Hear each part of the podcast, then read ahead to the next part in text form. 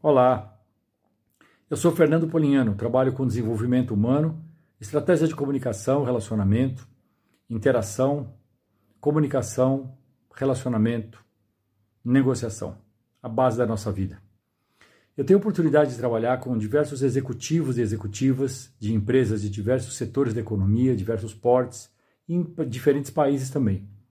Uma coisa bastante interessante que eu costumo observar e é muito útil o exemplo de algumas dessas pessoas, desses executivos, dessas executivas, é a capacidade de conseguir identificar, discernir o que é controlável e o que não é controlável.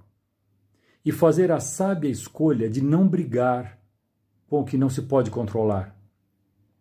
Existem diretrizes que muitas vezes vêm de uma matriz, vêm de uma direção, vêm do próprio mercado, do contexto, e que determinam situações, condições com as quais a gente não tem como a não ser enfrentar e passar por aquilo. Saber encontrar criativamente saídas, entradas, alternativas para conduzir as situações liderando com eficácia, com eficiência, sendo efetivos na nossa ação. O que é controlável, ok? o que não é controlável. Para que perder tempo, ficar discutindo, mas isso é esquisito, mas isso não deveria, mas eles não poderiam, e se não é controlável.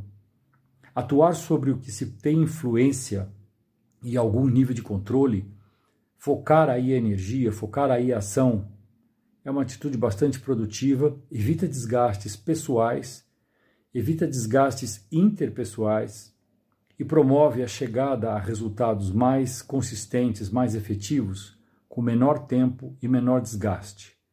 Como é que você vê esse assunto?